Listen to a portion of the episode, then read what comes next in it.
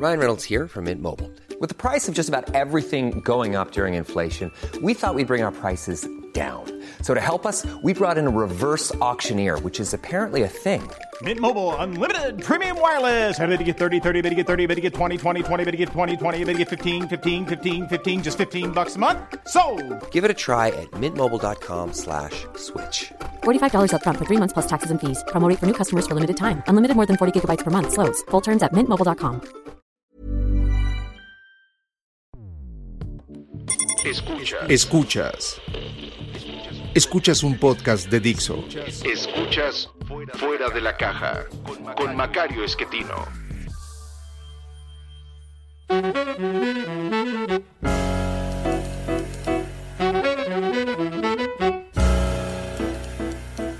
Bienvenidos, esto es Fuera de la Caja. Yo soy Macario Esquetino y le agradezco mucho que me escuche en este inicio del 2022. Muy feliz año a todos ustedes. Me envié un mensaje el día 31 de diciembre diciendo pues eh, que no tenía yo ninguna evidencia para pensar que 2022 fuese un buen año, pero eh, sí tengo la esperanza de que esto ocurra. Eh, la esperanza muere al último, ya sabe usted, y hay que eh, pues ver este año de manera positiva. Eh, indudablemente hay, hay cosas que no están funcionando bien, no nada más en México, en muchas partes del mundo, pero pues esperemos que esto, esto vaya a mejorar. Para arrancar este, este año, pues déjeme platicarle cómo cerramos el 2021. Yo estoy grabando esto el día primero de enero eh, para que usted lo pueda ver en eh, esta semana eh, y, y, pues lo que podemos platicar ahorita es lo que ocurrió hasta el cierre del 2021. En eh, materia política, me parece lo más relevante ha sido el enfrentamiento entre el presidente y el Instituto Nacional Electoral alrededor de esta ocurrencia de Morena, de, de López Obrador en el fondo, eh, que es eh, el intento de una revocación de mandato. Ya lo hemos platicado en varias ocasiones, esta es una figura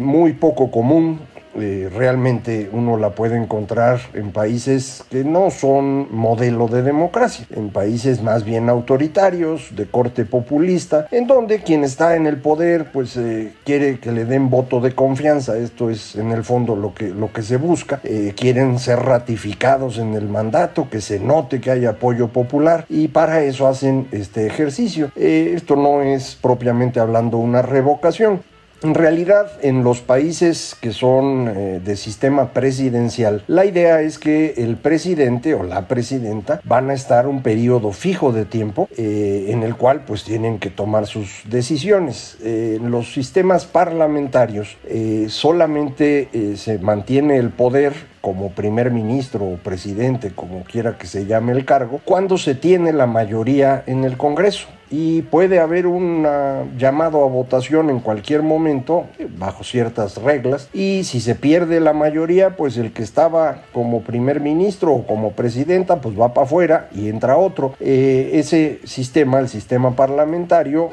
es eh, más eh, proclive a las mayorías y a cambio no tiene periodos realmente fijos. El sistema presidencial tiene periodos fijos, pero no necesariamente mayorías. Puede alguien estar en la presidencia y tener eh, minoría tanto en la Cámara Baja como la Cámara Alta. Eso ocurre con cierta frecuencia en Estados Unidos. El que está en la presidencia pues no logra tener mayoría en el Senado o en la Cámara de Representantes o ambos y pues se le complica la vida y le cuesta mucho trabajo eh, gobernar. Eh, en los países europeos esto no lo va usted a ver con frecuencia porque son regímenes parlamentarios. Y ahí lo que pasa es que quien está eh, a cargo del poder ejecutivo tiene la mayoría en el poder legislativo, no necesariamente de su partido únicamente, sino a través de una coalición, una alianza, pero lo tiene. Si de pronto se rompe esa coalición, pues hay que llamar a elecciones y hay que ver pues, cómo quedan. Entonces eh, son sistemas diferentes. Este eh, instrumento de revocación, pues lo que buscaría es darle cierto carácter parlamentario al régimen presidencial, pero en realidad lo que acaba ocurriendo es que mm, en, condiciones normales eh, va a imposibilitar el funcionamiento del poder ejecutivo. Si en el siguiente sexenio, por ejemplo, el que llegue o la que llegue a la presidencia eh, sigue teniendo este eh, instrumento de revocación, pues tiene que garantizar que su popularidad se mantenga los primeros tres años. Y entonces va a tener que hacer cosas de muy corto plazo. Si de por sí un sexenio muchas veces imposibilita decisiones que son de 10, 15 o 20 años. Imagínense ahora que van a ser tres, pues va a tener que tomar decisiones muy, muy de corto plazo, algo que funcione rápido para garantizar que no se pierde la revocación. Y luego los siguientes tres años, pues ya no le queda para hacer mucho. De por sí, esta segunda parte del sexenio en México suele ser, pues ya nada más de cosecha, ya no se puede sembrar mucho. Pues entonces lo que vamos a tener a partir de este instrumento son gobiernos eh, todavía más cortoplacistas que los que hemos tenido. Entonces es una muy mala idea. En el caso actual, eh, este instrumento no debería aplicarse a López Obrador porque él ya había ganado una elección antes de que existiera este instrumento. En consecuencia, no debería aplicarse de forma retroactiva. Eh, por razones que no entiendo, eh, se va a hacer para ello necesitaban una cierta cantidad de firmas de personas que quisieran quitarle el puesto al señor López Obrador. No hay de esas firmas, las que hay son de los que quieren que se quede, es decir, seguidores de él que lo que buscan es ratificarlo. Y así fue como anunciaron el... Eh, proceso para las firmas. El Instituto Nacional Electoral dijo que eso no debería ser así, los castigó, no le hicieron caso. Eh, luego entregaron firmas eh, que en una cantidad no menor son ficticias eh, eh, o están mal tomadas o lo que usted quiera. Y en eso está el Instituto Nacional Electoral filtrando a ver cuántas son de verdad y si se cumplen los requisitos. Y si esto ocurre, pues habrá la votación por la revocación, pero pues eh, al Instituto Nacional Electoral la Cámara de Diputados le quitó presupuesto para que no pudiera hacer este proceso de revocación y entonces culparlos y con base en ello pues tratar de quitar a los eh, consejeros que les hacen mala sombra y controlar el Instituto Electoral para que la elección del 24 pues la pueda ganar eh, López Obrador a través de otra persona o con su coalición y con ello pues puedan seguir eh, gobernando. Es indudablemente un ataque a la democracia, no hay duda al respecto. Yo he escrito desde hace muchos años que López Obrador es cualquier cosa menos un demócrata, nunca lo ha sido, pero pues a pesar de ello los mexicanos votaron mayoritariamente por él. Eso no le da eh, ninguna legitimidad para destruir al INE pero lo está intentando. Y el conflicto empezó a crecer eh, conforme el Instituto Nacional Electoral está buscando formas para eh, pues cumplir con lo que la ley le obliga. Y lo que se les ocurrió a los eh, consejeros es que se pospusiera el, el, instrumento de revocación hasta en tanto pues lograban verificar las firmas y conseguir recursos. fue una votación dividida en el Consejo General del Instituto Nacional Electoral, 6 a 5 pero se tomó esa decisión. Hubo quien eh, apeló la decisión, fue al Tribunal Electoral, eh, fue también a la Suprema Corte. Las dos ministras que estaban a cargo de la Suprema Corte durante el periodo vacacional, las dos nombradas en este gobierno y muy cercanas a López Obrador, eh, pues se les ocurrió decir que el INE no tenía autoridad para posponer esa, esa votación. Es una decisión muy extraña. Eh, creo que el Pleno de la Corte no va a ir en esa dirección, pero eso dijeron. Eh, sin embargo, la decisión más importante la tomó el Tribunal Electoral del Poder Judicial de la Federación, que lo que hizo fue mm, decir, no, pues sí, el Instituto Nacional Electoral tiene que hacer esa eh, votación, la tiene que hacer en los tiempos que dice la ley, pero para hacerla necesita recursos y la Secretaría de Hacienda tiene que dárselos. Eh, entonces, esto es una decisión muy importante, no solamente porque va a permitir que ocurra lo que la ley ya dice, aunque a nosotros no nos guste la ley, eso dice, eh, pero además lo que está haciendo es sentar un precedente de que efectivamente como dice la Constitución, todas las medidas de política pública tienen que ir acompañadas de suficiencia presupuestal. Y no se vale quitar el presupuesto nomás porque se le antojó a alguien y con ello eh, impedir el cumplimiento de la ley por parte de un órgano del Estado mexicano como es el Instituto Nacional Electoral. De manera pues que este conflicto ahí va, va a continuar, no, no crea usted que esto se va a acabar. Eh, yo insisto, López Obrador nunca ha pensado en dejar el poder, eso no está en su mente, nunca lo estuvo. Eh, ya se dio cuenta que no puede quedarse él, no va a poder extender su mandato, no va a poder reelegirse, al menos la ley no lo va a permitir, pero pues sí puede dejar a alguien y lo que necesita para dejar a alguien es eh, pues conseguir a una persona lo suficientemente eh, subordinada como para hacer lo que él dice y luego lograr que gane la elección. Es una combinación difícil, ¿eh? porque eh, alguien que no tiene carácter para enfrentar al presidente, pues no parece ser buen candidato de entrada, quien sea. el caso que tenemos hoy enfrente es la eh, jefa de gobierno de la Ciudad de México, Claudia Sheinbaum, que es indudablemente subordinada de López Obrador y por lo mismo pues no se le ve un carácter muy atractivo, no tiene carisma y pues no está fácil que gane una elección, aun cuando la apoye López Obrador. Hay que recordar, eh, López Obrador tiene el apoyo de muchas personas en términos de popularidad, de menos personas en términos de desempeño. Cuando uno ve en las encuestas la calificación que otorgan los mexicanos a los distintos dimensiones de la política, seguridad, economía, salud, combate a la pobreza, en todo está mal, eh, muy por debajo de su 65% de aprobación, o 60 o 70, lo que sea que esté. Eh, pero todavía cuando la votación ya no es por él, sino por su partido, ese número todavía cae más. Eh, por eso no pudo ganar la mayoría calificada en la Cámara de Diputados en la elección intermedia. De manera que no tiene fácil ganar 2024. Mucha gente dice, no, pues es que lo tiene seguro porque la oposición no sirve para nada. Pues bueno, la oposición le ganó la elección del 6 de junio y eh, Morena y el PT, que era la coalición original, no tienen ni siquiera la mayoría simple de la Cámara de Diputados. Para alcanzar esa mayoría simple necesita del Partido Verde, que como usted sabe no es un aliado confiable. Eso, ese partido se ha vendido al mejor postor desde su inicio. Para eso lo crearon eh, Manuel Camacho y Marcelo Ebrard, por si ya no se acuerda quiénes fueron los creadores detrás de, bambalinas, como dicen, eh, del Partido Verde.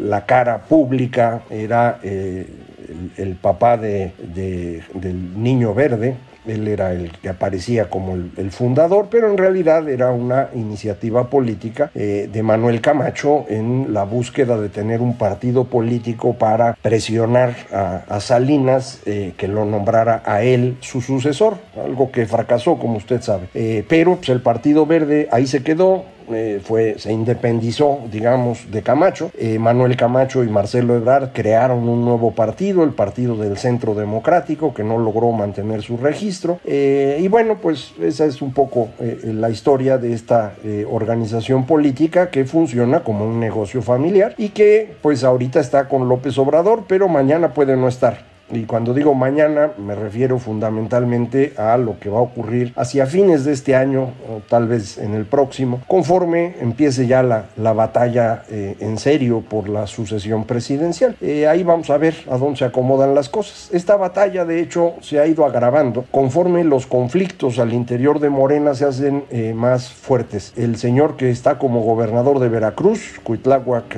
García creo que se apellida, es un personaje impresentable y y pues ha estado tratando de utilizar, no tratando, ha estado utilizando a los procesos judiciales para deshacerse de posibles eh, opositores. Eh, ya metió a la cárcel a un personaje importante de Acción Nacional en el Estado y recientemente hizo lo mismo con el señor del Río Virgen, eh, un político cercano, muy cercano a Monreal, eh, que estaba como secretario ejecutivo de la Junta de Coordinación Política del Senado, lo acusan de ser mm, autor intelectual o algo así del asesinato de un eh, candidato a la presidencia municipal, eh, me parece que de Cazones, Veracruz. Son acusaciones que parecen pues muy endebles, pero pues ya sabe usted que en México la justicia eh, siempre se ha administrado de forma eh, bastante irregular, muy cercana al poder y eso es exactamente lo que están haciendo. Eh, pero esto ya ha provocado que Monreal empiece a actuar de una manera más dura. Hubo por ahí un tuit muy interesante de Marcelo Ebrard apoyando a Ricardo Monreal en este enfrentamiento. Y esto me hace pensar que va a ser bien difícil para el presidente mantener eh, la candidatura de Sheinbaum y no solo eso, la, mm, digamos, eh, unidad al interior de Morena. Ya lo habíamos dicho desde hace tiempo, no era una buena idea iniciar la sucesión tan pronto, pero eh, López Obrador no había pensado en la posibilidad de perder la mayoría calificada. Cuando esto ocurre, el día 6 de junio, pues al día siguiente trata de construir la alternativa, que le decía yo es un candidato pelele que pueda ser utilizado para el que ahora hemos denominado el minimato. Eh, una imagen y semejanza del maximato que creó Plutarco Elías Calles, pero con un personaje mínimo como es el caso del señor López Obrador. Entonces eso es en lo que está y, y pues eso nos... Eh, apunta a un año políticamente muy, muy eh, volátil. Eh, ¿Cómo vamos en economía al cierre de 2021, inicio del 22? Eh, los últimos datos que tenemos no son muy atractivos. La economía sigue cayendo. El último dato que tenemos es de octubre. dentro de unos días saldrá noviembre y para el cierre de enero vamos a conocer la estimación oportuna de qué pasó con el PIB durante, durante el 2021. A como veo las cifras, eh, ya está difícil incluso llegar al 5% de crecimiento. ¿Se acuerda usted que hablábamos todos de que pues sí, 6, 6 y medio había quien decía? Luego ya le empezamos a bajar con los datos del tercer trimestre, todo el mundo se fue entre 5 y 5 y medio por ciento de crecimiento. Con el dato de octubre, eh, pues ya podemos pensar que incluso puede ser inferior a 5%. Pero más importante aún, la trayectoria para 2022 se ve sumamente débil y yo no veo de dónde vamos a llegar al 4% de crecimiento que eh, utilizó Hacienda como, como su referencia para construir el presupuesto de este año. Eh, la mayor parte de los eh, especialistas creen que creceríamos entre 2,5 y 3%, la estimación más baja está en 2%, pero viendo las, las cifras de los últimos meses, la verdad es que si llegamos al 1 va va a ser, va a ser bueno. Yo no, no, no veo exactamente cómo vamos a, lograr eso. Eh, había mucha esperanza de que nos iba a jalar la economía estadounidense, eso no está ocurriendo y el proyecto que tenía el señor eh, Joe Biden para hacer un gran plan de infraestructura no pasó, eh, a pesar de que tiene 50 senadores de los 100 que hay en, ese país, eh, y con eso le alcanzaba. Eh, uno de sus senadores decidió no votar en su favor, y esta acción de rebeldía pues echó abajo este proyecto. No sé si intenten alguna otra cosa en los próximos días o semanas, pero en principio se ve complicado y esto ha colocado al señor Biden en una posición ya muy débil que apunta a que en noviembre eh, que habrá elecciones intermedias en ese país, va a perder eh, la mayoría eh, muy endeble que tiene en la Cámara de Representantes y el empate que tiene en el Senado, que con el voto de la vicepresidenta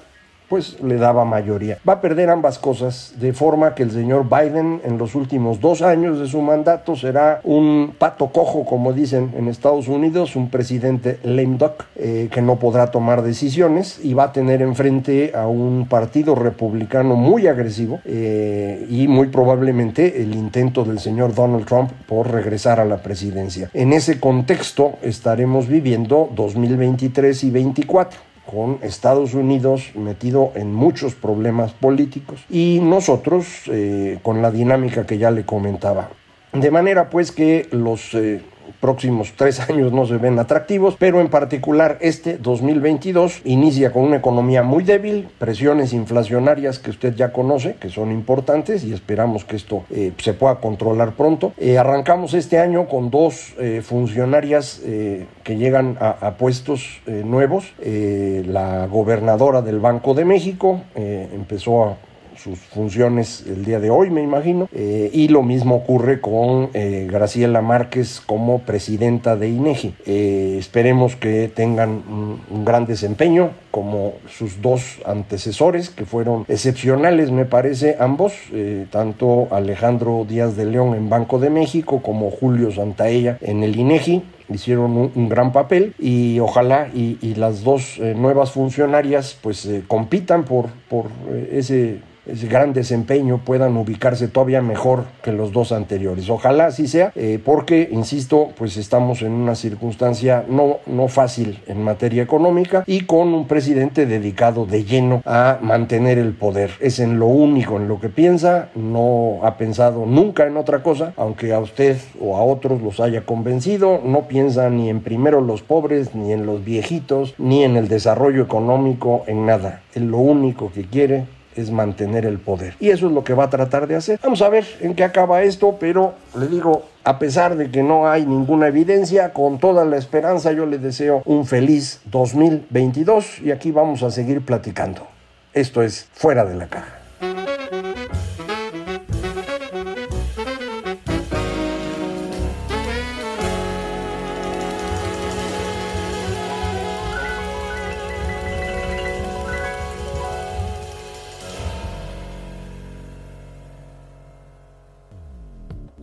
Dixo presentó Fuera de la caja con Macario Esquetino. La producción de este podcast corrió a cargo de Verónica Hernández. Coordinación de producción, Verónica Hernández. Dirección General, Dani Sadia. Hi, I'm Daniel, founder of Pretty Litter. Did you know cats tend to hide symptoms of sickness and pain? I learned this the hard way after losing my cat, Gingy. So I created Pretty Litter, a health monitoring litter that helps detect early signs of illness by changing colors, saving you money and potentially your cat's life. Pretty Litter is veterinarian developed, and it's the easiest way to keep tabs on your fur baby's health right at home. Go to prettylitter.com and use code ACAST for 20% off your first order and a free cat toy. Terms and conditions apply. See site for details.